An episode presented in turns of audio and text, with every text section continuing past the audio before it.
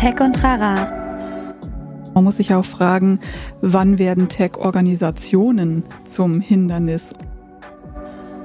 Ein Podcast der Netzpiloten mit Moritz Stoll und spannenden Gästen über Tech und Terrain. Und das kann relativ schnell auch so eine Falle werden, so diese Fokussierung auf, wir müssen maximal agil sein, wir brauchen die maximal autonomen Teams etc.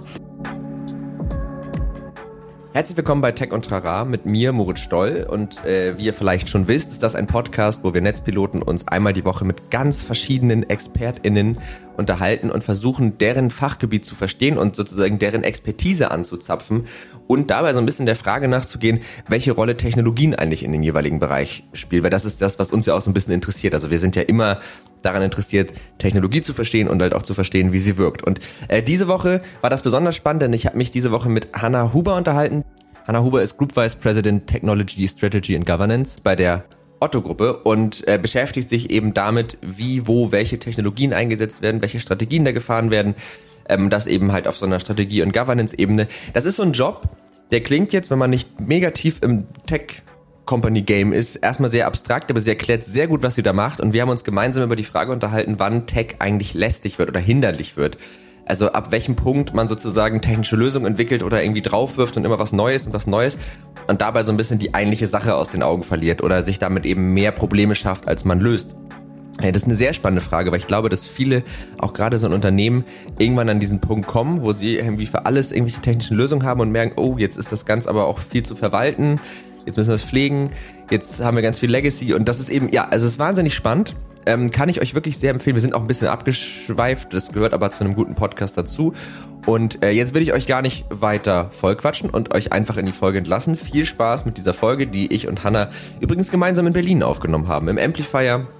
Äh, das ist so ein ja, ziemlich schicker Ort. Äh, verlinken wir mal in den Show Notes und äh, da nehmen wir eigentlich unseren Podcast jetzt immer auf, wo das jetzt Gott sei Dank ja auch wieder geht in Person. Und äh, haben uns da eben reingesetzt und konnten uns sozusagen auch wirklich von Angesicht zu Angesicht sehen. Das war einfach sehr schön, mal diese ganzen Leute aus unserem Netzwerk und außerhalb dieses Netzwerks mal wieder so ein bisschen an so einem Ort versammeln zu können. Naja, auf jeden Fall viel Spaß mit der Folge. Wir hören uns gleich. Dann würde ich sagen, herzlich willkommen zu Tech und Trara und vor allen Dingen herzlich willkommen, Hanna Huber. Schön, dass du da bist. Hallo Moritz. Ich freue mich tatsächlich äh, sehr auf das heutige Thema. Das sage ich zwar vor jeder Folge, aber heute meine ich es natürlich auch so.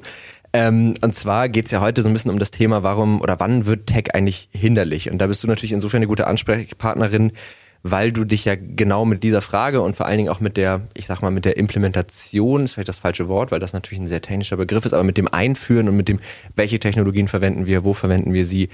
Du bist äh, Vice President äh, nee. Tech Strategy und Governance. Tech genau. Strategy genau. und oh sorry, Kein ich habe so viele Titel. Jobtitel momentan. Genau, also genau mit Tech Strategy beschäftigst du dich eben so stark. Und äh, wir wollen halt heute so ein bisschen darüber reden. Gerade, ne, du kommst ja von der Otto-Gruppe, also einem sehr großen Konzern, einem sehr großen Unternehmen. Ähm, und ja, wann eigentlich technische Lösungen sozusagen bis zu welchem Punkt die Sinn machen, wo es Sinn macht, sie einzusetzen oder wann sie dann halt eben auch, wann das so ein bisschen kippt, das finde ich halt ganz spannend. Und äh, ja, also ganz blöde Frage zu Beginn, aber wann hast du so das erste Mal das Gefühl gehabt, äh, das ist jetzt unhandlich? Also wann wurde es sozusagen das erste Mal, hast du so ein Beispiel, wo du gemerkt hast, nee, diese Lösung macht es gerade eher kompliziert als, als gut? Ja, also ich glaube nicht mal mehr einfach nur die, diese Lösung, sondern man muss sich auch fragen, wann werden Tech-Organisationen mhm. zum Hindernis und äh, oder auch bestimmte Methoden oder Arbeitsweisen, die man eingesetzt hat. Und ähm, was mir mal vor Jahren so aufgefallen ist, ich habe ja vor der Otto-Gruppe viele Jahre bei Zalando gearbeitet, auch immer in Tech. Und ähm, als ich damals gestartet hatte, war damals Tech noch sehr klein, also so 150 Mitarbeiter ungefähr. Mhm. Und dann haben wir uns damals irgendwie fast jedes Jahr irgendwie so verdoppelt und irgendwann waren wir dann eine vierstellige Zahl von Techies.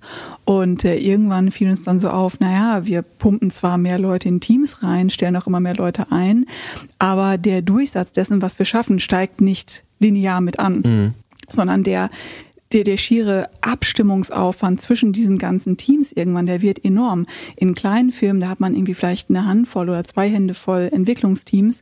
Aber wenn das mal in die Dutzende geht oder irgendwann vielleicht auch eine dreistellige Zahl wird, mhm. dann hat man auf einmal ganz andere Probleme. Und der Output, der steigt nicht mehr linear mit, sondern mhm. äh, man, man verzettelt sich dann auch sehr schnell. Und da habe ich das erste Mal gedacht, puh, das geht ja jetzt nicht einfach so weiter. Ja. Ich habe ein, äh, ein bisschen anderes Beispiel, aber ähm, also ich habe ja nie in einem großen Konzern gearbeitet, sondern eigentlich habe ich nach dem Studium direkt hier bei Netzpiloten angefangen. Wir sind ein sehr kleines Team.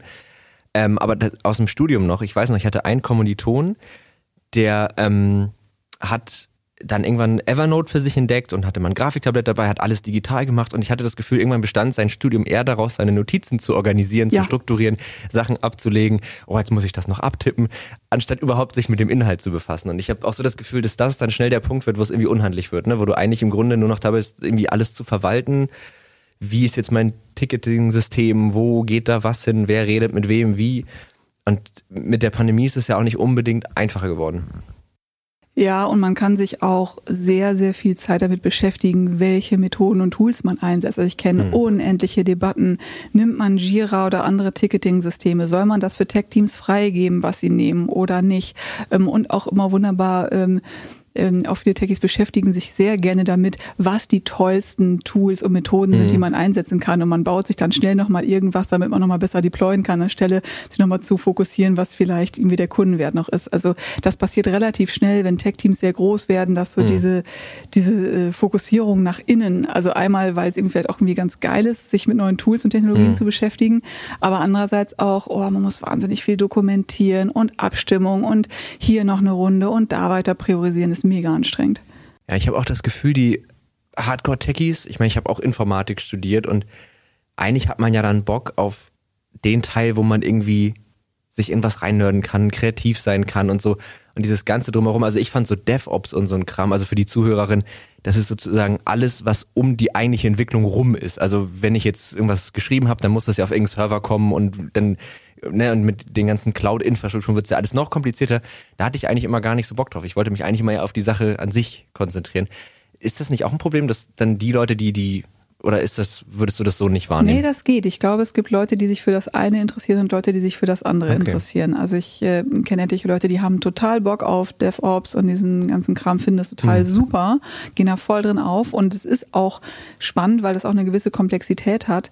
Äh, und äh, genauso wie einige sagen, ich mache lieber so Frontend-Zeugs und will lieber Apps bauen und die nächsten mhm. sagen, nee, Backend und Logistik finde ich total interessant. Also mhm. da, da gibt es einfach unterschiedliche Typen. Okay, gut, dann ist es vielleicht auch mein persönliches Empfinden gewesen, weil ich hatte da immer nicht so Bock drauf. Also so GitHub ja, ähm, aber reicht dann auch mit einer Branch. So, das war immer so meine, so meine. Äh, deswegen bin ich auch kein Programmierer geworden.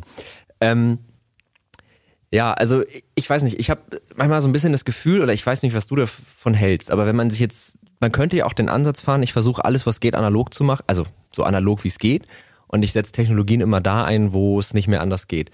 Meinst du, dass das ein Ansatz wäre, der langfristig Sinn machen würde? Den kannst du natürlich dann fahren, wenn du eine Geschäftsidee oder ein Geschäftsmodell hast, was eigentlich sehr stark aus der Branche herausgetrieben ist mhm. ähm, und du eigentlich äh, nur etwas suchst, was dich unterstützt in deinem Tun. Mhm. Das funktioniert natürlich aber nicht, wenn du, so wie viele Geschäftsmodelle heute, eigentlich eher sich auf Technologien und Daten austoben, gucken, was man da macht und daraus wiederum neue Möglichkeiten für das Geschäft entwickeln. Ja, okay dann funktioniert es nicht. Und ganz viele Player, die man heute sieht, guck dir Google an, Amazon und so weiter, ähm, die, die machen das ja aus der Technologie heraus, teilweise nicht nur, aber eben teilweise auch. Und dann sehen die, hey, wow, damit können wir mir das nächste und das nächste und damit rollen die ja einen Markt nach dem anderen auf. Mhm. Und umgekehrt Leute, die sehr stark auf den Markt konzentrieren, ohne sehr stark technische Fähigkeiten zu erwerben, die müssen sich dann andere Nischen suchen. Mhm. Okay. Ja, gut, also macht, macht Sinn, äh, dass das so eine, so eine Unterscheidung hat. Ich habe ähm, ich habe mich halt auch so ein bisschen gefragt, also man redet immer, finde ich, bei diesen ganzen Themen, also Digitalisierung ist einfach oft ein, das ist eh so ein Schlagwort, was man eigentlich, was ich eigentlich auch gerne nicht benutze, aber man redet natürlich immer, also ich finde, man ist schnell dabei zu sagen, man muss das machen. Wir müssen uns äh, digitalisieren, wir müssen unsere technischen Infrastrukturen verbessern, die Prozesse optimieren. Ähm, und ich, das ist jetzt so ein bisschen fast schon so eine Kinderfrage, aber ich finde sie irgendwie ganz spannend, weil man da manchmal so ein bisschen in das Thema nochmal näher rankommt. Warum eigentlich? Also warum müssen wir das eigentlich machen? Warum sollten wir überhaupt anfangen, Dinge ja erstmal zu verkomplizieren? Und das ist es ja zumindest am Anfang, indem wir sagen, wir kommunizieren jetzt äh, mit einem, oder wir führen jetzt ein Ticketing-System ein zum Beispiel. Warum tun wir das? Das ist jetzt, wie gesagt, eine sehr banale Frage, aber Ich glaube sogar, dass im ersten Schritt oft ähm, so die Effizienzgewinne noch viel mehr auf der Hand liegen als im zweiten Schritt. Ich glaube, der erste Schritt, den kann man noch ganz gut absehen. Ich habe irgendeinen Prozess und den automatisiere ich und dann kann ich irgendwie grob absehen, okay, dann bin ich so und so viel schneller. Ich brauche irgendwie weniger Manpower. Ähm, mhm. Ich kann vielleicht die Fehlerquote senken etc das, ähm, das ist, äh, was du gesagt hast äh, mit der Metapher mit um Kinder, das mhm. trifft es eigentlich total, weil du wirst das ja nicht mehr los. Wenn du nämlich erstmal deine ganzen Prozesse in Technologien gegossen hast, dann sind die da drin und mhm. dann wird nämlich Tech dir dann zum Hindernis, wenn du nämlich dann die zweite Welle nicht mitmachst. Mhm. Weil was ist denn dann, wenn deine Technologie dann zum Beispiel irgendwann veraltet ist und du musst sie erneuern, ähm, weil ähm, es gibt einfach keinen Support mehr für folgende Datenbanken, Server oder für einfach diese Version, mhm. dann musst du irgendwann updaten. Dann hast du aber das Problem eventuell, dann sind ja deine ganzen Businessprozesse eins zu eins darin abgebildet. Und wenn jetzt aus irgendwelchen Gründen eine neue Software oder eine neue Infrastruktur, auf die du gehst, das nicht mehr eins zu eins so supportet, wie du das vorher hattest, dann musst du ja deine Businessprozesse anpassen. Mhm. Und das ist das, wofür du dann auch eine andere Form von Organisation brauchst. Viele Unternehmen starten erstmal und sagen, wir brauchen irgendwie so einen Chief Digital Officer. Wir fangen erstmal an, Sachen zu digitalisieren, bauen uns mal so ein paar Software-Roboter oder was auch immer. Ähm, und das ist noch so relativ straightforward, das sind oft so Einzelprojekte etc. Und dann bist du aber da auf einmal, wo du das ganze Zeug da stehen hast und wo mhm. du Legacy bekommst. Und was machst du denn, wenn du Änderungen machen willst? Und auf einmal hängt das irgendwie alles zusammen und da kriegen dann die meisten Unternehmen auch Probleme. Ja. Und andersrum wahrscheinlich auch, wenn ich irgendwie neue Prozesse habe oder meine Prozesse an sich sich ändern und meine aufgebaute technische Infrastruktur das nicht abbilden kann, dann stehe ich ja, also dann werde ich ja auch total unflexibel irgendwie auf einer gewissen ja, genau. Ebene. Ne? Also ist mir ja eigentlich schon gut beraten, zu gucken, wo setze ich das ein? Oder wo, wo macht es halt auch auf die Zukunft gesehen Sinn? Oder macht es trotzdem immer Sinn, das zu tun? Also immer Sinn, das ist jetzt, glaube ich, das kann man so nicht sagen. Aber ich denke, wenn man anfängt mit solchen Sachen, muss man das auch konsequent fortführen mhm. und nicht denken, nur weil ich jetzt einmal ein paar Prozesse äh, eingeführt habe und irgendwas digitalisiert habe, ist es irgendwie vorbei, sondern das hört eigentlich nie auf. Aber ich meine, letzten Endes, wo gibt's denn heute noch eine Branche, die äh, ernsthaft ohne Technologie und Prozesse irgendwie klarkommt? Das, also ja. fällt mir jetzt kaum noch was ein. Nee, mir jetzt auch nicht. Also selbst jetzt irgendwie im Handwerk brauchst du es ja. Also Rechnung, Steuer, Buchhaltung. Ja. ja. Und äh, Buchhaltungssoftware ist meistens echt kacke. also ich, ich habe selten äh, jemanden sagen hören, ja, unsere Buchhaltungssoftware funktioniert immer gut und ich kann immer das so machen, wie ich das brauche. Personalsoftware. Ja, ist auch so ein... Lieferanten, alles. Aber also ja, ich meine, es kriegt natürlich schnell so ein bisschen so eine unhandliche Komponente in dem Moment, wo du, wo du eben sagst, okay, ich, ich bilde das jetzt technologisch ab. Und dann habe ich auf einmal ja eigentlich ja schon wieder Jobs geschaffen, die dann die technologische Abbildung des eigentlichen Geschäftsmodells äh, liefern sollen, die ja auch wiederum verwaltet werden wollen, diese Arbeitsstellen. Das heißt, ja. eigentlich musst du dann, wahrscheinlich wirst du dann so groß, dass du dann auch noch eine vernünftige HR-Abteilung brauchst, die aber auch wieder, also das ist ja schon ein ganz schöner ja, Teufelskreislauf, das klingt jetzt sehr negativ, aber äh, das hat ja schon einen Rattenschwanz auf jeden Fall. Ja klar, und deshalb ähm, geht das ja auch eigentlich immer weiter, die Digitalisierung. Und deshalb sieht man ja auch, dass im Grunde fast alle möglichen Jobs heutzutage haben irgendwas mit Computern, mit Software, sei es nur die Bedienung zu tun, aber mhm. auch des Verständnisses. Und das schreitet natürlich auch voran. Ich meine, du hast doch heute kaum noch mehr HR-Leute, die äh, nicht wissen, was die typischen HR-Systeme sind und wie du damit arbeitest etc. Also zumindest so ein, so ein Anwenderverständnis von Software haben ja viele. Und was dann zum Beispiel auch gemacht wird, und es macht ja auch total Sinn, also so Stichworte so Low-Code und No-Code und Self-Services, also mhm. dass man quasi Leuten, die zwar jetzt kein tiefes technisches Verständnis haben, aber Prozessverständnis und die auch mit Software mehr oder weniger arbeiten und sich da so ein bisschen reinarbeiten, mhm. dass man denen quasi Umgebungen oder Lösungen bietet, wo sie mit relativ wenig Kenntnissen oder mit ein bisschen Lernkenntnissen mhm. hinter selbe Dinge auswerten können, anstoßen können etc. Und das ähm, setzt sich auch immer mehr durch. Ja. Also vielleicht auch da so ein bisschen für die nicht ganz so versierten HörerInnen. Es gibt ja, also ich, ich komme so ein bisschen von der technischen Seite eher so aus dieser Games-Entwicklungs-, also 3D-interaktive Echtzeitanwendung und da ist zum Beispiel dieses ganze Node-basierte Ding total groß. Also dass man eben keine Codezeilen mehr schreibt, sondern dass man sagt, ich habe hier irgendwie einen Output und den da habe ich wirklich einen Kasten und dann mache ich da so eine Nudel zu einem anderen Kasten und dann läuft das da rein. Ähm, und das sind ja genau diese, diese Entwicklungen, die es ja eigentlich wieder ein bisschen vereinfachen sollen. Ähm, hat natürlich den Vorteil, dass es auf einmal mehr Leute durchdringen können, ne? weil Code an sich hat ja immer eine Syntax, die ist dann nicht für jeden lesbar und das macht es immer gleich so ein bisschen komplizierter. Ja, und da hast du dann gleich das nächste Thema, wenn du jetzt auch von der Softwareentwicklung selber sprichst, weil die knappste Ressource sind immer Leute, die letzten Endes äh, irgend Zeug mhm. bauen. Mhm. Ähm, und die nutzen ja auch Libraries und Frameworks und so weiter. Mhm. Und da hast du aber auch die, die nächste Falle quasi, weil Libraries sind auch eine super ähm, Einfallstelle aus einer Security-Perspektive. Mhm. Und dann musst du wieder die nächsten Sachen mhm. quasi scannen und schauen und Patch-Management und so weiter, äh, um sicherzustellen, dass du dir nicht durch diese Tür dann auch noch irgendwelche Sicherheitsprobleme einfängst. Ja, da auch ganz kurz, äh, um den Begriff immer zu erklären, damit wir nicht äh, aus Versehen irgendjemanden übergehen. Äh, Libraries sind einfach extern, also es ist einfach Programmcode, den man von außen nimmt, der schon fertig ist, wenn man es ganz blöd formuliert. Ne? So kann man es, glaube ich, sagen. Ähm, also auch einen, den man halt nicht selbst geschrieben hat. Ne? Und das macht es dann eben gefährlich.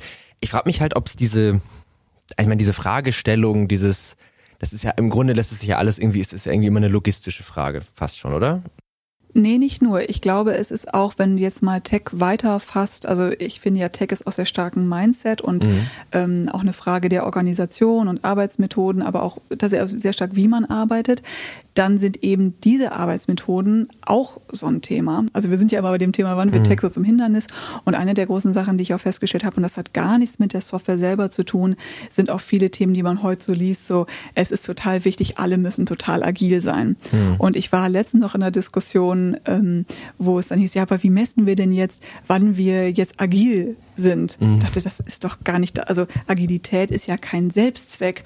Und wenn man jetzt nur noch misst, wie agil man als Organisation geworden ist, dann müsste man ja vielleicht gar nicht mehr, wie effektiv sind wir und wie gut sind wir eigentlich und wie erfüllen wir unsere KPIs zum Kunden hin und so. Und das kann relativ schnell auch so eine Falle werden, so dieses, diese Fokussierung auf, wir müssen maximal agil sein, wir brauchen die maximal autonomen Teams etc. Mhm. Und das kann auch helfen, aber was man wissen muss, es funktioniert auch eben immer nur unter bestimmten Bedingungen. Und manche Sachen funktionieren gut in kleineren Firmen, manche in größeren, mhm. manche unter anderen Gegebenheiten. Und es ist nicht einfach nur so, dass alles, was an Tech-Arbeitsmethoden was rumschwirrt, einfach immer äh, der Schlüssel zum Glück ist. Ja, ich finde es auch ein bisschen absurd, Agilität zu messen tatsächlich, weil das ist, äh, für mich beißt sich das so ein bisschen. Also, oder auch Autonomie, weil, also wenn, wenn du das misst und in Zahlen gehst, dann du bist nicht autonom genug, sei mal autonomer, so, dann würde ich mich zumindest ja. wieder sehr bevormundet fühlen. Also ja, das stimmt. Also auch diese agilen Arbeitsmethoden, also Scrum ist ja schon seit Jahren so ein, das wird ja auf alles geworfen, was man irgendwo werfen kann. Scrum ist ja ein bisschen so die Idee, wir ähm, teilen sehr stark die Rollen auf in einem Projekt. Also einer ist fürs Projekt verantwortlich, die Leute arbeiten dran, wir kommunizieren sehr, sehr viel, was auch teilweise einen ziemlichen Overhead ja irgendwie produzieren kann. Ähm, und wir arbeiten immer in so Zyklen, ne? Also so Sprints nennt man das, glaube ich. Ne? Mhm. Habe ich nie drin gearbeitet, habe ich nur mal theoretisch in der Uni gelernt. Ähm, Ach so, du kennst das gar nicht. Du also ich, ich kenne das weil in Uni-Projekten, aber ich habe es in der, also wir haben es als Redaktion macht es, finde ja. ich, wenig Sinn tatsächlich. Ähm, aber zumindest in diesen Uni-Projekten habe ich irgendwann gemerkt, manchmal ist es halt auch hinderlich. Also manchmal ist man schneller beim Ziel, je nachdem, was man halt auch erreichen möchte, wenn man es einfach macht. Ja, also auch da wieder bei Uni-Projekten hast du wieder das ganze Thema, da funktioniert sowas wahrscheinlich eigentlich noch relativ gut, weil du einen kleinen Kontext hast mhm. und weil es relativ einfach ist bei kleineren, überschaubaren Projekten, dass alle wissen, was ist das gemeinsame Ziel, wo rennt man hin. Da gibt es oft wenig Konfusion über, was will man eigentlich genau. Mhm. Und äh, auch überschaubare Anzahl von Leuten etc. Aber auch da wieder größere Kontexte, wenn du viele Teams hast. Und sagen wir mal, in, in größeren Organisationen ist das ja auch so, du hast ein ganzes Gebilde. Und sagen wir mal jetzt Thema E-Commerce, dann hast du irgendwie ein Team, und dieses eine Team ist dann der Owner von, weiß ich nicht, der Shop-Produkt-Detailseite. Und du hast ein weiteres Team, die sind der Owner für einen bestimmten Algorithmus im äh, Lagerstandort. So. Mhm. Und wenn du jetzt aber gewisse Projekte hast, zum Beispiel, jetzt willst du irgendwas machen im Bereich Sustainability und wir wollen dem Kunden anzeigen, weiß ich nicht, wie toll nachhaltig bestimmte Produkte sind, dann muss ich das aber eventuell durch die alle Prozessketten durchziehen, mhm. damit ich hinterher im Frontend irgendwas anzeige. Und das heißt, ich muss Leute miteinander koordinieren. Mhm. Und wenn jetzt aber jeder sagt, oh wunderbar, wir sind ja so autonom und mir kann irgendwie keiner was sagen, wird das relativ schlecht funktionieren, wenn du über eine Handvoll oder ein Dutzend Teams dich koordinieren musst. Und dann mhm. geraten solche Methoden teilweise sehr schnell an ihre Grenzen, wenn man dann nicht irgendwie das anders interpretiert oder sich da selber irgendwie Regeln setzt. Und mhm. das sind genauso Themen rund um IT-Governance. Wie tut man eigentlich Dinge? Wie kommt man irgendwo hin, die dann sehr schnell sehr komplex werden, ähm, weshalb ich mich damit so lange schon beschäftige. Mhm. Ja, also ich glaube, das ist ist, also ich, ich, ich stelle mir das teilweise ganz schön schwer vor, weil ich, also ich kenne das auch, diese, im sehr kleinen Rahmen natürlich, aber dieses, man überlegt sich irgendeinen Prozess, das wollen wir machen, so und so machen wir das, aber der Schritt dann in die, in die Realität und in die Umsetzung, der hat ja oft noch so viel mehr Faktoren, die dann eben auch gar nicht mehr mit irgendwelchen Technologien zu tun haben, sondern oft ja auch einfach mit den Leuten, die da sitzen, ob die da Bock drauf haben, das ist ja schon mal so das erste, wenn alle sagen, oh nee, habe ich gar keine Lust drauf, dann ist schon, ist schon eine erste sehr große Hürde da, ne? Ähm, ja, tatsächlich. ja, also manchmal auch angefangen bei sich selbst. Ne? Also man, ich weiß nicht, ob du das kennst, aber man weiß, ich müsste das eigentlich so auf die und die Art und Weise strukturieren.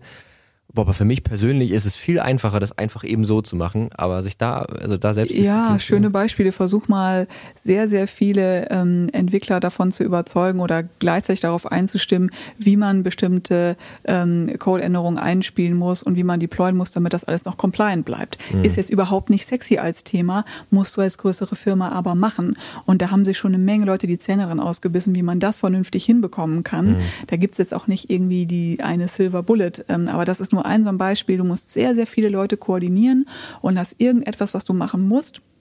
Und jeder Job hat Dinge, die man machen muss mhm. und die müssen irgendwie auch noch funktionieren. Und dann koordiniere dich nochmal und versuch mal sehr, sehr viele Tech-Teams mit ähm, Objectives und Key Results zu koordinieren, was auch nochmal eine Herausforderung an und für sich ist. Wieder so eine Tech-Arbeitsmethode, total hochgelobt, funktioniert auch und hat auch total ihre Berechtigung mhm. in vielen Kontexten, funktioniert aber zum Koordinieren vieler Teams überhaupt nicht. Kannst du die Arbeitsmethode ein bisschen erklären, weil ich kenne die nicht. Ja, Objectives und Key Results ähm, ist ähm, eine spannende Arbeitsmethode, ähm, die vor allen Dingen dann gut funktioniert, wenn du mit allen Leuten auf ein gemeinsames Ziel hinarbeiten willst. Du willst mhm. quasi nicht mehr Leuten sagen, ihr macht jetzt genau A und B und ihr macht das so und so, sondern du sagst einfach, unser Objective, also unser, unser Ziel ist, wir wollen zum Beispiel in der Lage sein, dem Kunden immer Realtime Auskunft zu geben, wo sein Paket zum Beispiel ist, jetzt mhm. bei einem Online-Shop. Mhm. Und ähm, oder wir wollen in der Lage sein, etwas möglichst schnell zu liefern. Ähm, oder wir wollen äh, bei einem Online-Shop dem Kunden immer ähm, mindestens so und so viele Alternativen zu seinen Produkten anzeigen, die relevant für ihn sind. Mhm. Ähm, also du machst es sehr stark nach KPIs und nach Dingen, die nachvollziehbar sind. Und ähm, dann äh, sind die Key Results quasi Dinge, die du erreicht haben willst, die auf dieses Ziel einzahlen. Ah, okay. Und das ist einfach eine Methode, dann sagst du, okay, als Gesamtfirma, wir wollen diese Objectives erreichen oder wir möchten zum Beispiel einen Laden in Land XY launchen oder ein bestimmtes Programm. Und dann hast du ganz viele Teams und die überlegen dann alle, okay, wie können wir mit dem, was wir tun, einzahlen auf dieses Ziel und überlegen sich dann auch bestimmte ähm, Key Results dazu. Mhm. Und die Methode funktioniert tatsächlich auch sehr gut, weil sie eben einem Team nicht exakt vorgibt, was und wie sie etwas tun müssen, sondern nur, was sie letzten Endes erreichen sollen. Also mhm. total gut, weil sehr Output fokussiert. Mhm. Allerdings, was dann oft passiert, wenn du ähm, große Organisationen hast, dass angefangen wird, Objectives und Key Results runter zu kaskadieren. Das mhm. heißt, die Firma hat ein paar Objectives und ein paar Key Results, so. dann die Abteilung darunter, die Abteilung darunter und du hast irgendwann nur noch eine Myriade von unterschiedlichen Objectives und Key Results unterschiedlicher Firmen und Abteilungen. Und äh, was dann auch noch oft passiert ist, dass Teams gegenseitig versuchen, sich Key Results und Objectives in andere Teams rein zu definieren, um ein Commitment zu haben, was die anderen Teams, von denen sie abhängig sind, bauen sollen. Ui. Und dann wird diese Methode sehr schnell sehr, sehr hinderlich. Es hört sich sehr unübersichtlich an irgendwann, ja. ne? Und wenn dann alles voneinander abhängt und eine Sache läuft nicht, dann wird's ja, glaube ich, also dann wird's ja richtig problematisch. Ja, genau. Und dann kann man auch sehr, sehr viel Zeit damit verbringen, in Teams, in Tech-Teams, sich gegenseitig abzustimmen, wer hat welches Objective und welches Key Result und hat dieses eine Team auch ja dieses andere Key Result bei sich stehen, ja oder nein. Ähm, das wird äh, sehr schnell sehr, sehr viel. Und natürlich, da Teams auch nur eine begrenzte Anzahl von Zeitstunden überhaupt haben, um sowas zu planen, und ansonsten auch mal was entwickeln wollen, mhm. mir führt es dann oft dazu, dass man die ganze Zeit mit diesen Objectives und Key Results und der Definition und der Abstimmung verbringt und aber zum Beispiel keine Roadmap oder keine Ressourcenplanung mehr macht, mhm. weil man einfach diese Zeit nicht mehr hat. Und ja. äh, dann wird so eine Methode auch schnell hinderlich. Ja, es hört sich so an. Ähm, ich hatte gerade so einen Gedanken. Kennst du das Gefühl, wenn man eine Weile nicht aufgeräumt hat und es dann macht und wie befriedigend das ist? Ja, nicht zu Anfang, aber wenn man fertig ist schon. Genau, also wenn man dann so alles so in irgendwie eine Box getan, alles hat, so ein bisschen so hört sich der Job an. Also so ein bisschen das Gefühl kriege ich dabei, wenn ich dem so zuhöre, weil es ja eigentlich, eigentlich hat man ja so einen riesen Wust an MitarbeiterInnen, Technologien und äh, Zielen und Stakeholdern und der möchte das und, und das dann alles irgendwie so zu koordinieren. Das, also das hört sich an, wenn das klappt, dass das sehr befriedigend ist. Kann ich mir vorstellen. Ja, aber es hört nie auf. Also wenn du das Gefühl hast, du hast das eine Problem gelöst, dann mhm. kommt das nächste. Und das ist ja auch das Schräge, weil ich bin ja auch ein totaler Fan von diesen ganzen Arbeitsmethoden, diesen Arbeitsweisen. Ich finde das ja gut. Mhm. Ähm, das Spannende ist immer nur, wie kombiniere ich Sachen so miteinander, dass sie dann auch noch effektiv sind. Mhm. Und das ist nicht ganz leicht. Und dann auch immer mitzukriegen, wann muss ich irgendeine Sache auch über Bord werfen, weil jetzt funktioniert die nicht mehr, hat bis dahin gut funktioniert. Mhm. Oder wann muss man auch mal Sachen machen, die alle irgendwie doof finden, aber sie sind trotzdem effektiv tief. Also es gibt da äh, das ist immer so, ein, so, ein, hm, so eine Gratwanderung zwischen mhm. wie hilfreich ist das und wie geht man Leuten auch auf die Nerven. Mhm. Also äh, Strategie ist tatsächlich, wie ich finde, weil wir machen ja bei uns Strategie und Governance. Mhm. Strategie ist der einfachere Part daran. Governance ist das wirklich schwere. Wie würdest du die beiden Sachen nochmal so in einem Satz voneinander abgrenzen? Also Strategie, ähm, da geht es darum, wo stehen wir, wo wollen wir eigentlich hin mhm. ähm, und wie kommen wir da quasi hin. Mhm. Das ist noch, also klar, das ist natürlich ein Strategieprozess, ist auch viel Arbeit etc., aber es ist mhm. relativ straightforward. Versus Governance immer die Frage ist, was für Regeln müssen wir uns geben, wie mhm. müssen wir Dinge tun, damit das auch alles irgendwie miteinander mhm. passiert und in komplexen mm, ja, Gegebenheiten. Ähm, da ist das eben auch komplex und da ändert sich das auch und da muss man immer wieder gucken, was funktioniert und was funktioniert nicht. Und ich habe manche Sachen schon, die im, im, im Buch ähm, oder laut der Theorie super funktionieren sollten und in der Praxis gar nicht funktioniert hatten und ich hatte es aber auch schon umgekehrt. Ja. Okay, gut, aber das ist schon mal einmal gut, aber ich diese beiden Begriffe nochmal so ein bisschen, auf, also es macht total Sinn, wenn du sie erklärst, aber die nochmal so klar voneinander abzugrenzen, weil ich, es hört sich für mich auch so an, als wäre der strategische Part ein bisschen spaßiger, weil er noch nicht an der Realität scheitern kann. Genau. Wohingegen dann die äh, Governance sozusagen dann halt eben ja, an der Realität scheitern kann. Ähm, um nochmal auf die Frage zurückzukommen, warum man sozusagen oder ob man das machen sollte, sich zu äh, sich technologisch irgendwie aufzustellen. Ich habe mir dazu aufgeschrieben, warum sollten sich Unternehmen eigentlich digitalisieren?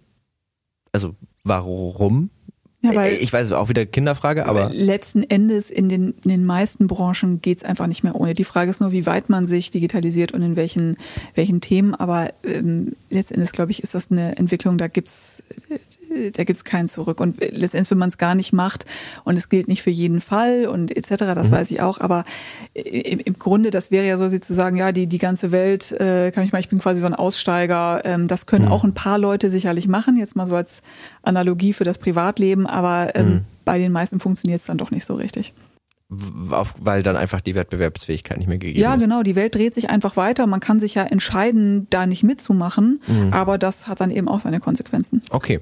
Ja, also ich finde das manchmal nämlich ganz cool, diese, diese dummen Warum-Fragen zu stellen, weil man manchmal dann nochmal anders über Sachen nachdenkt und sich mal, okay, deshalb. Also ich finde das immer ganz schön, wenn man sich das einmal fragt, weil wenn man dann irgendwie eine, war ja eine für mich jetzt total zufriedenstellende Antwort, aber dann hat man nochmal so eine ganz klare, okay, deshalb sollte man das machen.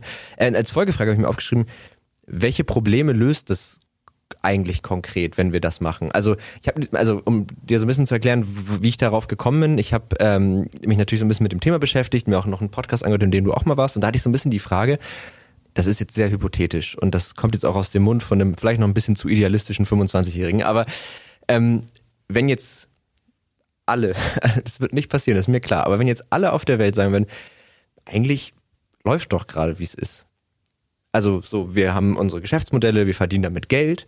Und klar, ne, wenn sobald jetzt Firma Y irgendwie sich weiterentwickelt, die, die vielleicht die Lebensmittel in drei Minuten liefert oder irgendwie noch einen anderen Twist findet in dem Ganzen, dann kacke ich ab. Aber wenn wir jetzt einfach alle sagen würden, nö, also pa passt, ne, wie gesagt, sehr hypothetisch, dann wäre es doch eigentlich nicht mehr nötig, da noch irgendeinen Gedanken reinzustecken, oder?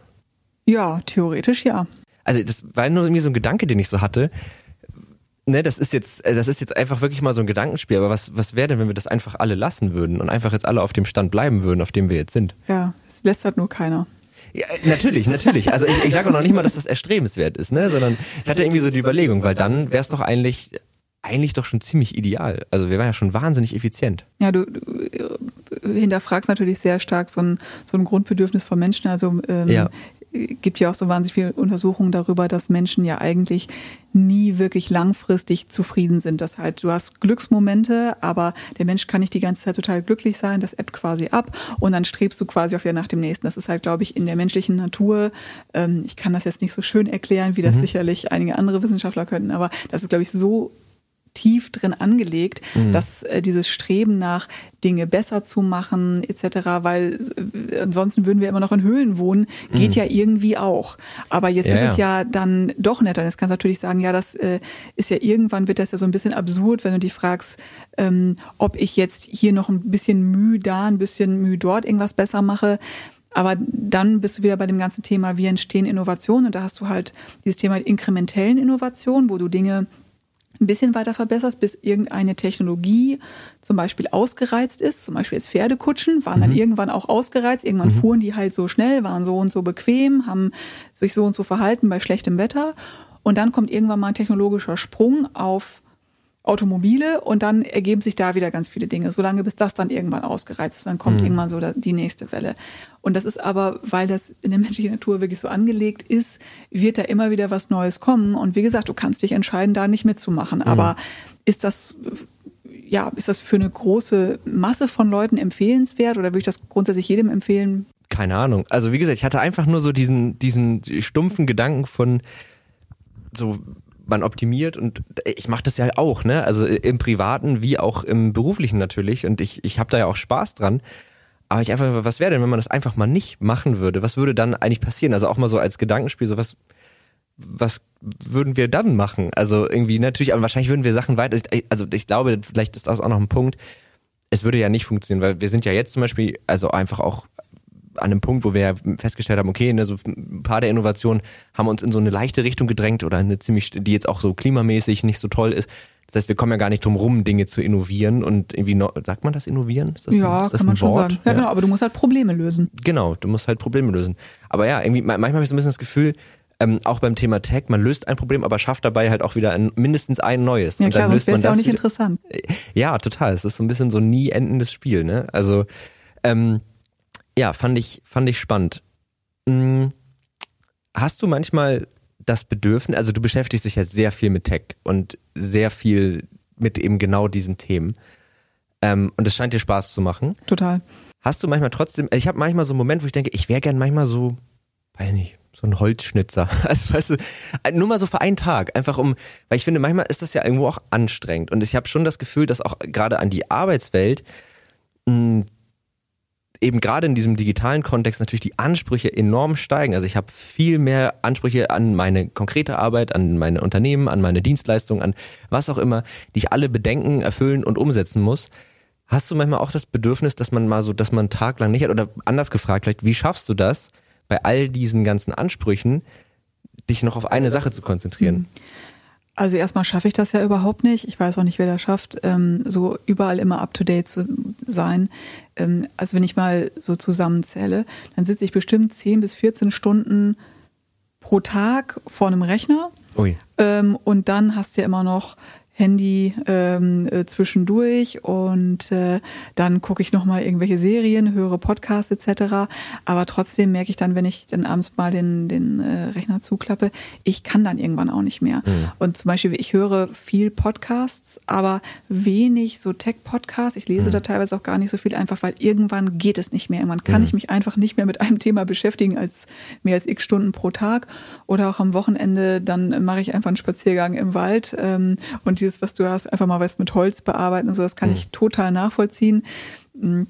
Ich spiele auch total gerne Computerspiele, mhm. aber das geht irgendwann auch nicht mehr, weil dann hänge ich ja wieder vorm Rechner und mhm. das ist auch mega anstrengend und äh, da muss ich was anderes machen, dann mache ich halt auch die analoge Variante, dann sind es halt auch mal Pen- und Paper-Rollenspiele, das ah, äh, geht gut. dann auch mal. Ja, das hat auch momentan voll den Hype, ne, Pen and Paper, habe ich das Gefühl, oder vielleicht ist es auch nur in meiner Blase. Ich, ich hoffe, also ich kenne ja viele Leute, die das machen und ich finde das total großartig, weil man da wirklich ja merkt, das sind ja Systeme und man merkt richtig, dass das ja Vorläufer sind von den modernen mhm. Computerspielen Computerspielen, die eben auch nach solchen Regelsystemen und Levellogiken und so arbeiten. Und das ist halt mhm. übersetzt in Buchform und so. Und ich äh, finde es großartig. Ja, ja finde ich auch. Also ich äh, finde leider selten Leute, die das mit mir spielen. Ja, kannst du ja mal mit uns spielen.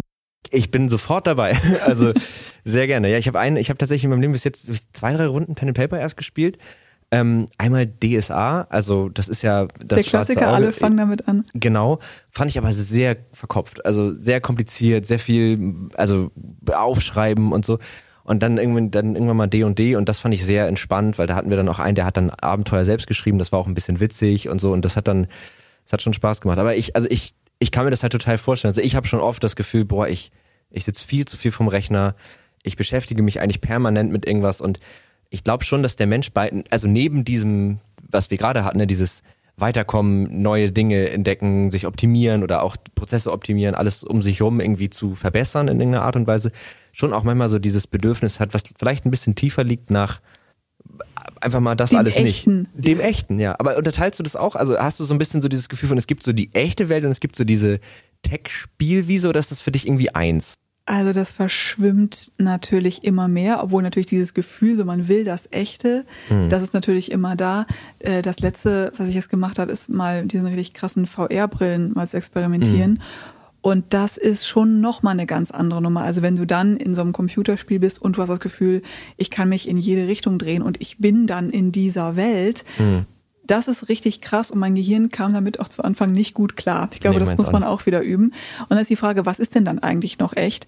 Mhm. Ähm, und ich habe dann zum Beispiel überlegt, ähm, einer meiner Brüder sagte dann noch so, ja, wieso ist doch super, wenn wir da mal 80 sind und wir wohnen in unterschiedlichen Städten, dann können wir uns ja irgendwie in VR treffen. Ähm, deshalb glaube ich, ähm, merkt man jetzt während Corona, was ist denn dann das Echte? Ich habe ein Team, etliche von denen habe ich dann teilweise komplett eingestellt und Team aufgebaut, nur remote. Ich habe die Leute teilweise nie im echten Leben gesehen und das, was wir dann digital, virtuell hatten, war dann irgendwie das Echte. Und dann ist es auf einmal ganz komisch, sich dann wirklich wieder im realen Leben zu sehen. Also dieses, was ist echt, was ist nicht echt. Ähm, ich glaube, jeder weiß das irgendwie schon intuitiv. So ist was Richtiges, was ich irgendwie anfassen kann. Aber was ist, wenn du solche Sachen irgendwann auch mit simulieren kannst und du kannst Geruch mit simulieren und, und, und Touch und so weiter? Ähm, also, Also- ich finde ich schon spannend. Ich, ich studiere ja tatsächlich sowas, also so Digital Reality, da geht's genau um solche äh, Themen und Fragen und im, es gibt ja dieses, ich habe äh, den Titel habe ich nicht mehr, ich habe auch den Autor nicht mehr genau parat, recherchiere ich, packe ich in die Shownotes.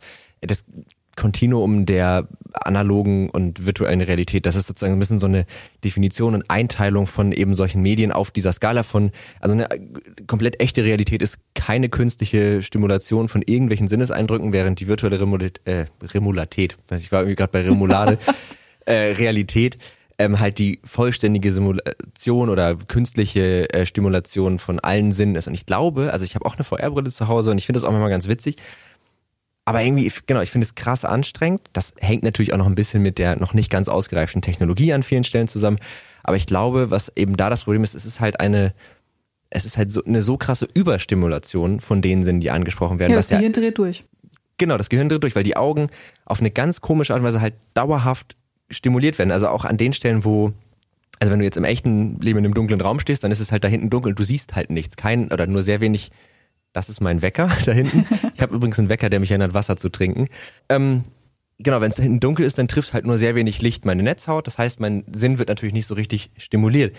Während in VR, wenn es irgendwo dunkel ist, trifft ja immer noch dieselbe Intensität an Licht die ganze Zeit auf meine Netzhaut und simuliert mir halt eine Dunkelheit, die aber ja gar nicht da ist. Und ich glaube, das ist so eine Stimulation, die halt so ein bisschen drüber ist. Also ich habe das, ich bin da auch immer so ein bisschen im Zwiespalt, ob es so eine, genau, ob es so das Echte gibt und das Virtuelle, so diese Tech-Welt, ob das für mich zwei getrennte Sachen sind oder ob ich die irgendwie zusammentun kann. Da bin ich noch nicht so ganz sicher. Na, ich meine, letzten Endes, wenn du Bücher liest, ähm, imaginiert dein Gehirn ja auch irgendwelche Themen und letzten Endes in der Erinnerung. Das Gehirn selber ist ja nicht besonders gut darin, äh, Erinnerungen möglichst perfekt zu halten. Da verschwimmt es dann auch. Und ich glaube, da kannst du auch unterscheiden, ob das jetzt echt ist oder nicht, aber trotzdem ist es ja dann Teil deines Erfahrungsschatzes. Und wir haben einfach so viel digitalen Erfahrungsschatz. Und das ist dann halt auch so, ähm, ich meine, sowas wie jetzt, wir waren gerade bei Computerspielen, ähm, es gibt halt die Leute, die da zum Beispiel so gar nicht drin sind, aber das ist ja dann teilweise auch mittlerweile schon Allgemeinbildung, also bestimmte Dinge dann zu kennen oder nicht zu kennen. Und ähm, selbst meine Mutter mit äh, jetzt mittlerweile Mitte 60, selbst die hat dann zu einmal gesagt, ach, ich mache das alles gar nicht mehr mit. Und kaum hatte man ihr einmal ähm, äh, ein Mobile Phone in die Hand gedrückt und dann hat sie da irgendwie WhatsApp und so weiter, ist sie die ganze Zeit dabei, sich zu verabreden und alles zu machen und das wird dann ganz normal Teil davon. Ich habe ja zum Beispiel äh, ganz lange gehofft, das ist ja äh, dann jetzt leider nicht äh, gelauncht worden, dass Google Glass erfolgreich wird. Man muss mhm. dazu wissen, man sieht es nicht. Ich bin Brillenträgerin, mein mhm. ganzes Leben schon. Und ich habe gedacht, Mensch, dann wäre das doch endlich mehr kein Bug mehr, sondern Feature, mhm. dass man dann irgendwie auf dem Brillenglas äh, coole Sachen nutzen könnte und so weiter. Dazu ist es bis jetzt leider nicht gekommen. Ja, Aber das wäre zum Beispiel so eine virtuelle Extension für meinen Körper, mhm. ähm, die natürlich überhaupt nicht real wäre, aber die mir real vielleicht total genutzt hätte und ich total super gefunden hätte. Ja, ja, ähm, wenn du es in einem Satz, also du hast es vorhin schon mal so angeschnitten, aber da hatte ich auch im Vorfeld so ein bisschen drüber nachgedacht. Was ist eigentlich für dich Tech? Für mich tatsächlich ist es eher so ein Mindset. Mhm. Es geht gar nicht, oder sagen wir mal so, ich selber beschäftige mich fast gar nicht mit der Frage, ist jetzt dieser Algorithmus oder jener Algorithmus oder exakt folgende Technologie jene. Darum geht es manchmal auch, wenn wir mit Teams entscheiden müssen, was wir tun. Aber die wichtigste Frage ist eigentlich immer, was wollen wir erreichen und wie wollen wir das tun und ähm, auch wie denken wir darüber nach. Also was mhm. meine ich damit, das Tech Mindset ist, ähm, du kannst, glaube ich, ein Business sehr stark sehen aus einer Finanzbrille und Finanzperspektive und sagen, was bringt mir so, so viel. Aber ich merke halt immer, wenn ich mit Leuten zu tun habe, die aus aus einem Tech-Hintergrund kommen, die denken anders über Dinge mhm. nach. Das ist, glaube ich, so ein bisschen auch wie Ingenieurwesen. Mhm. Denken mehr darüber nach, was für Möglichkeiten habe ich, was kann ich mit etwas bauen, wie kann ich was entwickeln, wie, wie komme ich irgendwo hin. Und ich mag an Tech und an Leuten, die in Tech arbeiten, einfach dieses sehr direkte. Wir wollen mhm. was Geiles bauen, wir wollen was kreieren, wir wollen irgendwo hin, wir halten uns nicht so lange auf mit diesem ganzen Drumherum. Und jetzt bin ich ja im Tech- und Management-Bereich von dem und ich muss wahnsinnig viel reden. Ähm, und mache dann immer so die Brücke zwischen Management und Tech. Aber ähm, trotzdem ist es für mich was anderes, da zu arbeiten, auch mit diesen Arbeitsmethoden zu arbeiten, als jetzt zum Beispiel, manche despektierlich, aber es ist einfach nur mal eine andere Welt, jetzt zum Beispiel im Marketing oder mhm. in jetzt Finanzbereichen, die aber auch von Arbeitsmethoden und so einem Mindset, wie ich finde, profitieren können. Also erstmal, was wollen wir machen, wo wollen wir hin, anstelle von was kostet es als allererstes mhm. und äh, wie viel Geld kriegen wir am Ende raus? Ja, so. genau. Ja, also ich glaube, die Hörer, der geneigte Hörer, die geneigte Hörerin dieses Podcasts, ich Marketing mit der ganzen Welt kann ich voll wenig anfangen.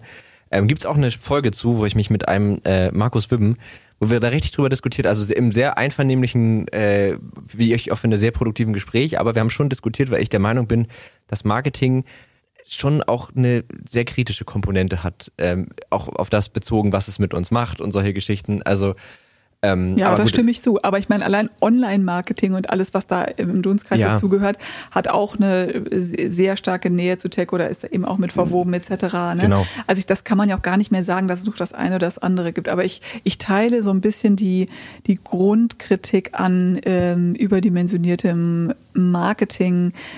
Ähm, weil ich glaube, es gibt so eine Grenze zwischen Leute auf etwas hinweisen, dass etwas existiert und aber vielleicht Produkte und Service irgendwie so zu bauen, obwohl man vielleicht weiß, dass das eigentlich gar nicht so günstig ist und dann schlägt das eben schnell über in so eine dunkle Seite. Ja, ja, so, so äh, Wünsche wecken, die man eigentlich gar nicht hatte. So, das finde ich ist immer so das, was es so. Ich weiß genau, was du meinst. Ähm, ja, okay, aber spannende Definition. Also ich, ich wäre da nämlich auch ähnlich gepolt. Ich glaube, ich betrachte das ein bisschen weniger aus einer Business-Perspektive, aber für mich ist Tech eigentlich auch so dieses diese Bereitschaft zu verstehen zu wollen, wie Sachen sind oder wie sie funktionieren. Also ähm, das ist für mich, glaube ich, so ein bisschen, und damit dann irgendwie was Cooles zu machen. Also auf einer gedanklichen Ebene, auf einer te also technischen Ebene meine ich irgendwie am Computer, aber ich meine auch eine äh, Dampfmaschine ist ja auch irgendwo Technologie genau. und das ist, hat jetzt mit meinem Laptop relativ wenig zu tun und mit dem, was ich da tue, aber so die Art und Weise, wie greifen Dinge ineinander, wie entwickeln sich Sachen, wie funktionieren Dinge, ähm, ich glaube, das ist für mich so ein bisschen Tech und das ist ja auch so ein bisschen der Ansatz, den wir mit dem Podcast so fahren. Ne? Also wir wollen ja immer so ein bisschen verstehen, wo kommen Leute her, was machen Leute und wie funktioniert das da eigentlich alles? Und äh, dadurch auch jetzt für mich total spannend, mal so einen Einblick zu bekommen in, in deine Arbeitswelt, weil das eben ganz weit weg von meiner ist. Ne? Also ich weiß nicht, wie viele Mitarbeiter hat die Otto-Gruppe? Ähm, mehrere Zehntausend ja, äh, weltweit, aber da sind natürlich dann auch Logistikverteilzentren und so ja, weiter dabei. Aber es, es, sind halt ganz andere Dimensionen auf jeden Fall. Ähm, ich habe nochmal so eine Entweder-Oder-Frage für dich. Du hast ja, du hast davor bei Zalando gearbeitet, ne? Mhm. Hast du mal in so einem ganz kleinen Unternehmen gearbeitet? Ähm, ja, ich habe davor, was heißt ganz klein, ich habe davor in einer Firma gearbeitet, die haben Analyseverfahren gemacht, Crawler-Technologien ähm, auf Basis von Computerlinguistik mhm. ähm, und so weiter. Also das war quasi eine der ersten Firmen in Deutschland, die so Social Media Monitoring zum Beispiel mhm. gemacht haben ähm, und dann entsprechend Analyseverfahren. Das war eine Firma, die waren damals, glaube ich, so 20, 25 ähm, Mitarbeiter und ich habe auch, bevor ich studiert habe, eine Berufsausbildung gemacht, auch mhm. in einer Agentur. Die waren, glaube ich, auch so um die ich weiß es nicht mehr genau, so 20, 30 Leute. Das war damals eine Multimedia-Agentur. Mhm. Wenn du dich jetzt, also, gut, du hast natürlich jetzt einen Job und der wird auch, also den, den scheinst du gerne zu machen und deswegen, ne, aber wenn du jetzt sozusagen nochmal äh, dich neu entscheiden müsstest, würdest du eher in einem kleinen Team, also auch mit dem, was du jetzt tust, also gerade mit dem, mit der Frage Tech Strategy, IT Governance, habe ich richtig gesagt, mhm. ne? Ja. Ähm, eher in einem kleinen Team, in einem, in einem kleinen Unternehmen arbeiten oder in einem großen wie jetzt? Was? Also ich habe das Glück, dass ich in einem sehr großen Konzern arbeite, aber ein kleines Team habe. Mhm. Also ähm, mein Team und ich, wir sind jetzt etwa knapp 30 Leute. Mhm. Also und eben auch viele Leute, die selber jetzt keine Leute führen, also Architekten, Principal Product Manager etc. Ähm, das, was aber meine Spezialität ist, was ich gut kann, also Systematik und Effizienz in Tech-Organisationen und dieses Thema quasi betreiben, äh, also meine Spezialität funktioniert gut at scale. Das heißt, mhm. sehr kleine Firmen profitieren von dem, was ich jetzt gerade schwerpunktmäßig mache, nicht so. Davon profitieren insbesondere große Firmen oder Firmen, die quasi auf dem Sprung sind, um sich weiter zu professionalisieren. Mhm. Also das ist das, was ich gut kann. Okay, ja gut, das heißt, du bist eigentlich in einer großen Firma einfach besser aufgehoben mit dem, was du machst. Ja, oder meine Arbeit erfaltet da einfach mehr Hebelwirkungen, ja. weil äh, das kann man natürlich auch für ein paar kleine Teams machen, ähm, kann man auch gut organisieren und macht auch total Spaß, mhm. aber ähm, der, der Hebel ist größer bei größeren Firmen. Okay. Gut, ich meine, wir haben jetzt lange drüber gesprochen und jetzt wäre nochmal so die Frage, wann ist denn jetzt Tech eigentlich hinderlich? Ne? Das wäre so, ich finde, das lässt sich so schlecht auf so eine Generalweisheit ableiten. Ja, es gibt ganz viele Dinge, ähm, an denen man vorbeikommt im Bereich Tech, die hinderlich werden können. Ah, was wir schon das hatten. ist eine entspannte. Also ja. Legacy zum Beispiel ist natürlich mhm. so ein Klassiker, ähm, wenn ich erstmal Software habe und äh, ähm, was ist Today's Code is Tomorrow's Legacy. Mhm. Das passiert schnell und das passiert auch selbst bei Startups viel schneller, als man denkt, dass man Legacy-Systeme hat. Oder dass man irgendwann so viele Systeme hat, gerade wenn man viel Microservices macht, dass äh, man gar nicht mehr weiß, welche man überhaupt hat. Mhm. Äh, oder Firmen, die sich dauernd reorganisieren, dann hat man so ownerless Applications, also mhm. irgendwelche Applikationen, wo keiner mehr weiß, wem die gehören oder stehen auf dem, sind auf dem Rechner, die irgendwo unterm Tisch stehen. Sowas kommt natürlich immer wieder vor. Also das ist so dieser Klassiker rund um Legacy und man weiß gar nicht mehr, was man so hat. Oder Arbeitsmethoden, die man eben da einsetzt, wo sie vielleicht gar nicht so gut passen. Ähm, ne, also was wir auch schon hatten ganz zu Anfang, ich habe einmal Software, da muss ich ähm, updaten, ich muss was anderes damit machen und dann habe ich aber vielleicht gar nicht die Organisation, die das supportet. Also also quasi jedes Mal muss man immer gucken, wie gehe ich diesen ganzen möglichen Fallen, die da kommen können, wie gehe ich denen aus dem Weg, mhm. äh, wenn ich da weitermachen will. Und ähm, da muss man natürlich in jede Richtung immer gucken. Okay, aber das ist ja, das ist ja schon mal ein guter Leitfaden, ne? Also dass man, dass man sagt, okay, es gibt auf einem immer die Gefahr von im weitesten Sinne kann man sagen, alte Sachen mitschleifen. Also das ist ja so ein bisschen die Idee von Legacy ähm, es wird irgendwie ganz viel oder es ist ganz schnell veraltet und man muss irgendwie gucken, dass man das irgendwie noch, also so, oder es läuft noch auf einer alten Version oder da müssen wir immer irgendwas drumherum basteln. Das ist ja so, also ich frage ich jetzt gerade dich. Ja, ja okay, gut. Ähm, und das andere ist eben das Thema Arbeitsmethoden nicht einfach, weil sie generell ja irgendwie gut sind, einfach erstmal implementieren, sondern schon gucken, passt das eigentlich auf das, was wir hier vorhaben. Genau, und dann muss man sich auch da immer wieder hinterfragen, ist das eigentlich noch richtig? Muss ich das wieder ändern? Hat gestern noch funktioniert, heute vielleicht nicht mehr? Also ja. immer wieder dieses Anpassen auf das, was da ist. Das heißt, immer wieder quasi mitgehen. Genauso wie man da auch irgendwann wieder auf neuere Technologien setzen muss. Äh, selbst wenn die alten noch irgendwie laufen, irgendwann muss es ja doch erneuern. Ja. Ja, ich glaube, also das habe ich tatsächlich jetzt mit meinen 25 Jahren schon gelernt. Die, die Frage, sollte ich das, was, also das, was ich die ganze Zeit schon mache, macht das noch Sinn? In jeder, also äh, im beruflichen, im privaten, was auch immer, macht es eigentlich immer Sinn, sich diese Frage ab und zu mal zu stellen. Ne? Also bin ich gerade mit dem, was ich hier gerade tue, ist das eigentlich sinnvoll, was ich hier gerade mache, oder könnte ich es vielleicht besser machen? Warum mache ich das eigentlich? Ähm, Ja, und auch aus einer persönlichen Perspektive, also jetzt gar nicht mal aus der Organisationsperspektive, sondern einfach aus der Perspektive einer Person, die in der Branche arbeitet. Das meinte ich mir Ähm, privat, ja. Ja, ja, genau, weil Ja. ähm, also ich habe zum Beispiel ursprünglich, ich bin ja äh, gelernte Interface-Designerin Mhm. noch tatsächlich und habe früher viel so ähm, äh, Webseiten und Shop-Interfaces und so gebaut.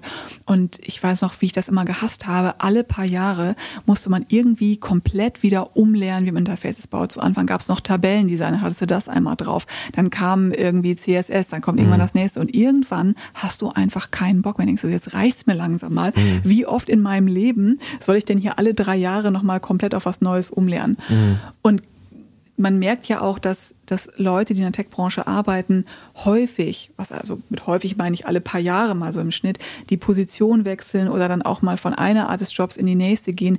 Ähm, ich glaube auch, weil viele Leute wollen sich auch ausprobieren, aber äh, da repetitiv zu werden und einfach immer nur sagen, okay, ich wiederhole das immer nur, um auf dem neuesten Stand zu bleiben, macht auch nicht so einen Spaß. Und ich habe schon oft erlebt, Leute, die waren vorher wirklich gute Engineers oder so, die sind irgendwann wirklich gute Product Owner geworden.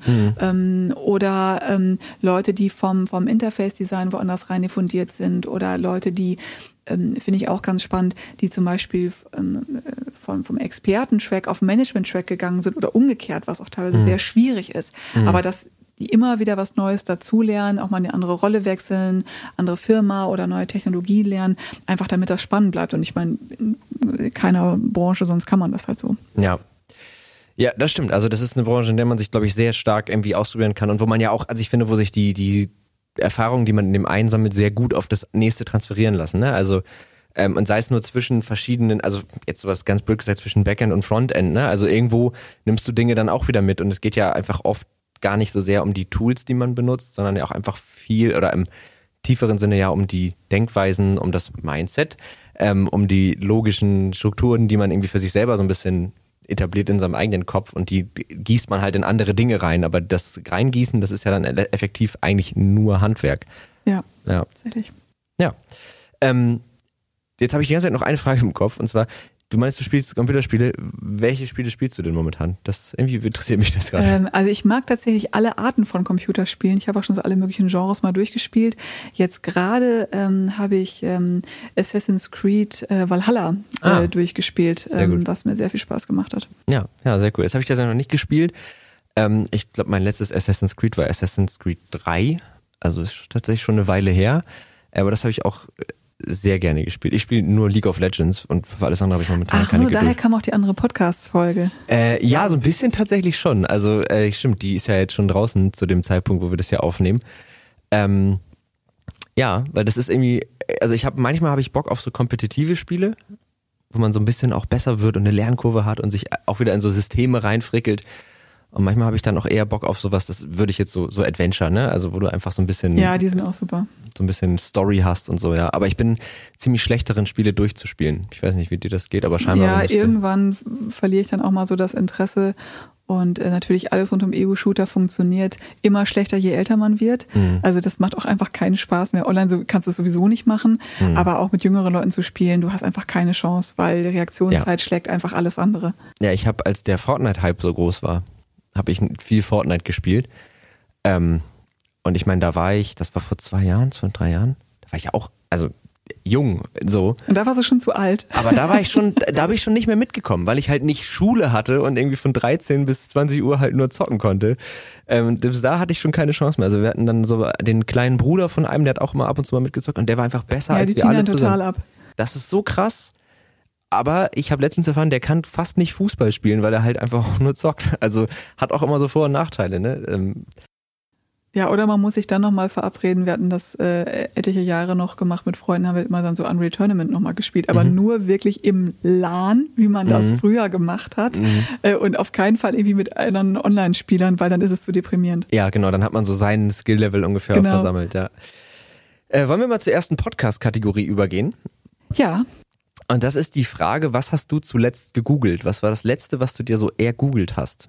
ähm, das letzte, was ich äh, ergoogelt habe, war tatsächlich hier die Location ähm, Ah. der Amplifier. Schön, dass du es ansprichst. genau, war nicht abgesprochen. Ja, genau. Also, aber das äh, vielleicht auch, weil ähm, ich bin ja jetzt vier Tage hier in Berlin, hier im Amplifier und ich habe, glaube ich, sechs Aufnahmen jetzt im, äh, in der ganzen Zeit. Das heißt, ganz viele Folgen entstehen jetzt hier. Ähm, wie, aber ich finde das ganz schön, dass man halt sich mal wieder treffen kann und deswegen ist Total. das eben, ja, äh, okay.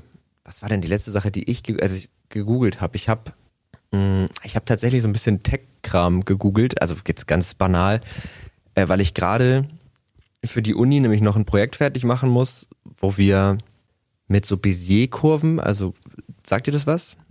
Ja, Das sind in- in- dunkel. In so Grafikprogrammen wie Adobe Illustrator hast du dann Ah, immer ja, diese ja, Kurven, ja. dann hast du so Ja. zwei Kontrollpunkte und kannst die Kurve damit so beeinflussen. Genau.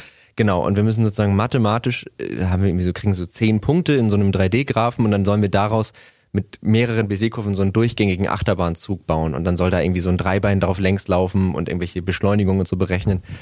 Und da habe ich äh, das, da, so, so viel zum Komplizierten. Ich habe aber nur gegoogelt, wie man nochmal Textdateien einliest in Python, weil ich das nicht mehr wusste. Ähm, weil das, ich weiß nicht, wie es dir geht, aber das sind oft ja dann, manchmal, meistens googelt man ja nach den banalen, dummen Dingen, weil die komplizierten Dinge, Ja. die hat man sich einmal so ins Gehirn gebrannt, aber wie lese ich eine Textdatei ein, das muss ich jedes Mal wieder googeln. Wahrscheinlich, weil ich es immer google und es nie ausprobiere, aber ja. Das war nicht so spannend, was ich jetzt gerade erzählt habe, aber egal.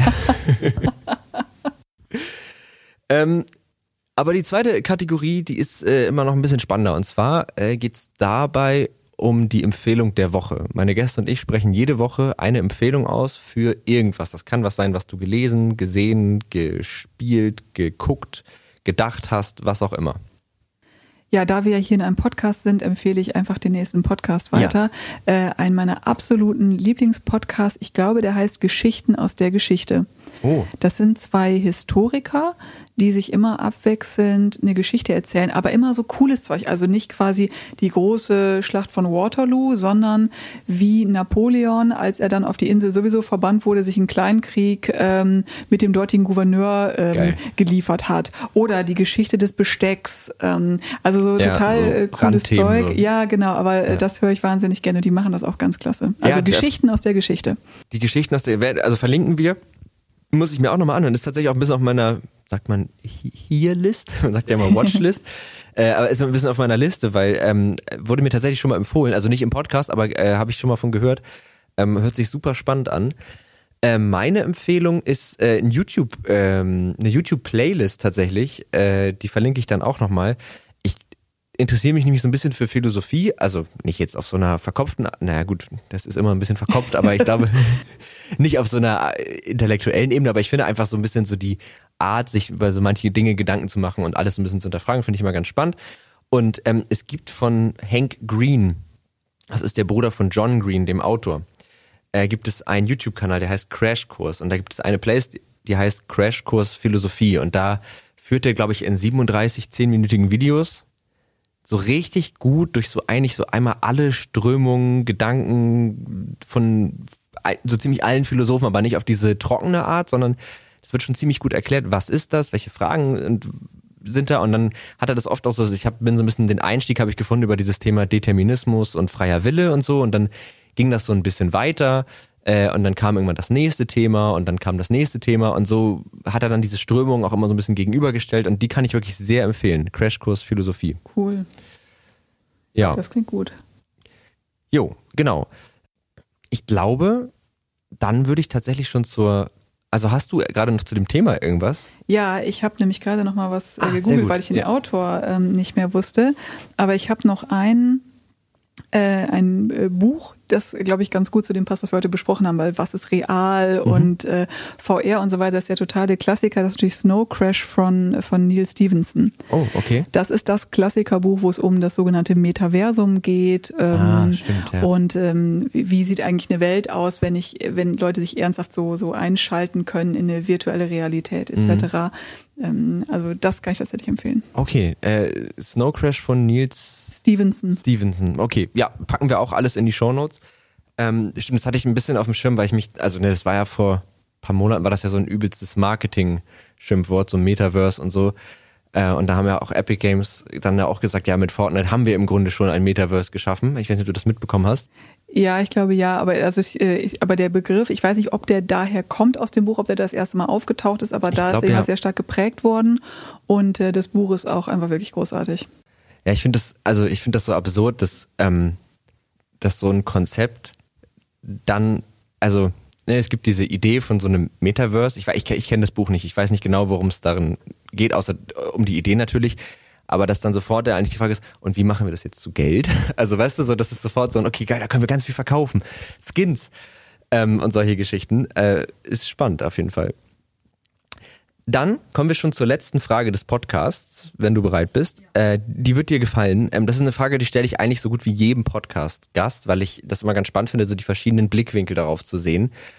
Äh, weil das ist ja ein Podcast, der sich jetzt nicht nur auf die Art und Weise mit Tech auseinandersetzt, wo wir sagen, ist immer alles toll und immer alles cool, sondern auch immer so ein bisschen gucken, wie cool ist es wirklich, kann man das irgendwie, ne? Also immer so ein bisschen mhm. alle Seiten zu beleuchten. Und äh, die Frage ist, glaubst du, dass es rein hypothetisch gesehen also noch nicht jetzt, aber vielleicht irgendwann in der Zukunft für jedes Problem, das die Menschheit haben könnte, sowohl als Individuum als auch als gesamte Gesellschaft, eine irgendwie technisch geartete Lösung geben könnte? Ja. Okay, warum? Naja, weil, also vorausgesetzt, die Menschheit hat äh, infinit Zeit, um diese ganzen Probleme zu lösen. Mhm. Aber ich meine, guck dir an, was für Probleme wir hier jetzt lösen.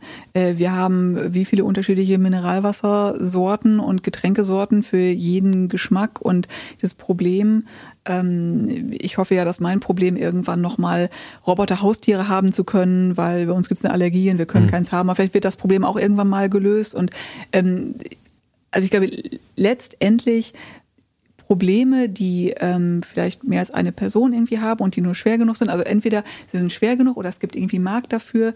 Ähm, mit genug Zeit und mit irgendwann mehr Technologie, die verfügbar ist, wird die Menschheit die irgendwie lösen. Die Frage ist nur, wie lange gibt es noch, wie viel Zeit haben wir, um diese ganzen Probleme wirklich ähm, noch hinzubekommen. Aber das hieße ja, wenn man das jetzt weiterdenkt, dass wir irgendwann sozusagen eine perfekte Realität geschaffen haben, ohne irgendein Problem. Nee, weil es ja immer neue Probleme gibt. Aber wir können die immer wieder lösen. Ja klar, das ist ja, das, ich würde sagen, das geht einfach immer nur weiter. Du hast dann äh, ganz viele Themen gelöst und dann bist du ja in einer neuen Lebensrealität und diese neue Lebensrealität hat wieder neue Herausforderungen und Probleme, die einfach nur ganz anders sind als die vorher. Mhm. Und dann löst du die quasi wieder. Und wenn du die alle gelöst hast und neue Themen entwickelst, dann kommst du ja wieder zu einer neuen Lebensrealität und kannst die wieder lösen. Hm.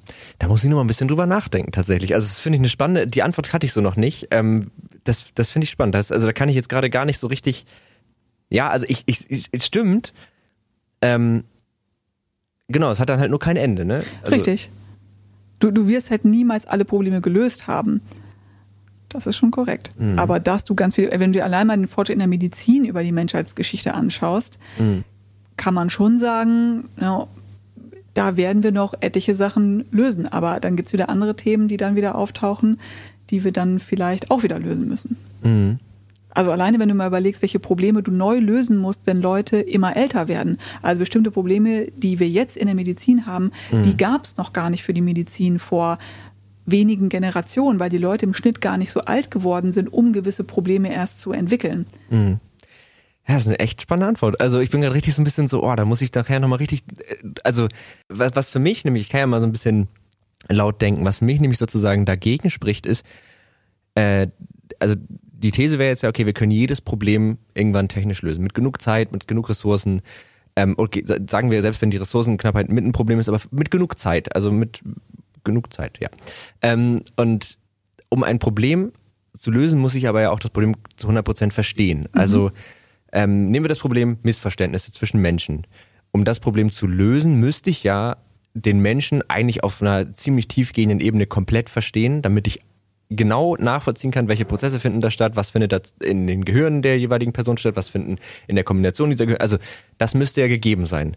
Und ich weiß nicht, ob unsere Gehirne oder ob, uns, ob wir in der Lage sind, das zu tun. Also ob wir in der Lage sind, unsere Umwelt sowieso und auch uns selbst so weit zu verstehen, dass wir sozusagen jedes Problem aus dem Weg räumen können. Das ist, glaube ich, die Frage, was du als Problem definierst. Wenn du sagst, wir beide in irgendeiner Situation haben uns missverstanden, dieses Problem kann ich lösen, aber ähm, sondern du sagst ja, können wir längerfristig, also über die Zeit, hm. Probleme lösen. Wenn du jetzt sagst, das Problem, dass Leute sich missverstehen oder nicht verstehen in ihrer Kommunikation, dann kannst du auch überlegen, okay, aber wie viele von möglichen Missverständnissachen haben wir denn schon gelöst? Allein schon durch automatische Übersetzungsleistungen etc. kannst du schon über Sprachbarrieren hinweg, mhm. ähm, über was du in der Psychologie und so weiter gelernt hast, über Methodiken, hast du auch schon ganz viele Dinge, die du quasi abbaust etc. Also es gibt da durchaus ähm, ja Progression irgendwo hin, Mhm. um Dinge quasi besser zu machen. Wirst du deshalb jedes einzelne Missverständnis, was es geben hätte können, aus der Welt schaffen wahrscheinlich nicht. Aber das ist die Frage, was definierst du als Problem? Und ich würde wahrscheinlich eher sagen, Verständigung zwischen Menschen ist wahrscheinlich eher das Problem, das, was du, was du einfacher machen willst. Und dann anguckst, wie viele unterschiedliche Sachen es gibt und wie viel äh, da schon passiert ist, dann ist das auch schon enorm. Ja, ja, auf jeden Fall. Also, ja, ich muss da noch mal ein bisschen drüber nachdenken. Also, das finde ich super spannend, ähm, weil ich glaube, ich dann echt die Frage noch mal ein bisschen neu denken muss. Weil ich finde, also ich finde die Antwort extrem gut, äh, weil da habe ich so noch nicht drüber nachgedacht, dass man sozusagen, man kann immer eine Lösung für das Problem finden, aber schließt halt nicht aus, dass es nicht auch neue Probleme gibt. Und was das, also, das wäre auch nochmal eine Frage, die müssen wir jetzt nicht ausufernd diskutieren, aber können wir natürlich, aber ähm, wenn ich ein Problem löse und dabei entsteht ein neues Problem, habe ich dann das alte Problem gelöst oder habe ich das nur durch ein Problem ersetzt? Also ist dann, glaube ich, eine Frage deiner Bewertung, ob du das Ja. neue Problem, was entstanden ist, als gravierender oder weniger gravierend ansiehst als das, was du vorher hattest. Die Frage Ja. ist ja, was, was siehst du als Fortschritt an? hm. ja, vielleicht, was heißt es eigentlich auch, ein Problem zu lösen? Ne? Das ist ja auch die Frage. Heißt es, dass das nie wieder auftritt? Heißt es, dass ich das verbessert habe? Das ist ja auch schon wieder, oh, da muss ich aber mal hardcore an meiner gedanklichen Definition schärfen. Ja, viel Spaß. Ja, ich habe Bock auf sowas. äh, ja, cool, ähm, perfekt. Das war, also ich glaube, das war bis jetzt so die anregendste Antwort auf diese Frage. Vielen Dank. Man merkt, dass du dich beruflich mit dem Thema beschäftigst, kann man sagen. ähm, ja, ich glaube, wir haben auch tatsächlich fast eine Stunde gequatscht. Oh wow, so lange. Es geht schnell, ne? Man merkt es gar nicht, aber es ist immer ein gutes Zeichen. Also wenn Na, mal gucken, welche Hörer so lange noch durchhalten. alle, alle, äh, äh, die, die das hören, hören das bis zum Ende. Sonst würden sie den Podcast gar nicht mehr hören. ähm, ja, also ich habe tatsächlich jetzt gerade erstmal keine Fragen mehr. Hast du noch irgendwie was, was du loswerden Nee, möchtest? wunderbar. Wir haben jetzt hier total nett gesprochen. War auch echt cool hier zu sein. Total schöne Location. Kann jetzt ja keiner hier sehen, aber es ist, äh, schaut euch das mal an, wenn ihr mal in Berlin seid. Hier, äh, was ist das? Äh, Gustav Meyer Meier Allee. Allee 25. Genau, Amplifier. Super Location. Ja, muss ich auch sagen. Es arbeitet sich hier ganz gut. Ja. Äh, ja, cool. Dann, äh, genau, vielen, vielen Dank, dass du da warst. Es hat mir auch tatsächlich sehr viel Spaß Danke gemacht. für die Einladung. Sehr gerne. Ähm, und äh, dann, wir hören ja bestimmt nochmal voneinander an die, äh, von, ich bin schon ein bisschen durch heute, es ist auch schon spät, es ist schon halb acht, voneinander hören wir nochmal. Und an die HörerInnen äh, natürlich auch vielen Dank, dass ihr bis jetzt zugehört habt. Und ähm, genau, falls ihr noch irgendwie Fragen, Feedback, Kritik habt, dann schreibt uns gerne an techundtrara.netzpiloten.de mit einer klassischen E-Mail. Ihr findet uns aber eigentlich auch auf Instagram und Twitter unter Netzpiloten. Und wenn ihr sozusagen bei mir direkt ins Postfach wollt, dann einfach Twitter, Tech und Trara. Da habe ich mich so ein bisschen drauf beschränkt. Und äh, dann wünsche ich euch jetzt auch noch eine schöne Woche. Dir wünsche ich jetzt noch einen schönen Abend. Und dann bis bald. Schönen Abend. Tech und Trara, ein Podcast der Netzpiloten mit Moritz Stoll und spannenden Gästen über Tech und Trara.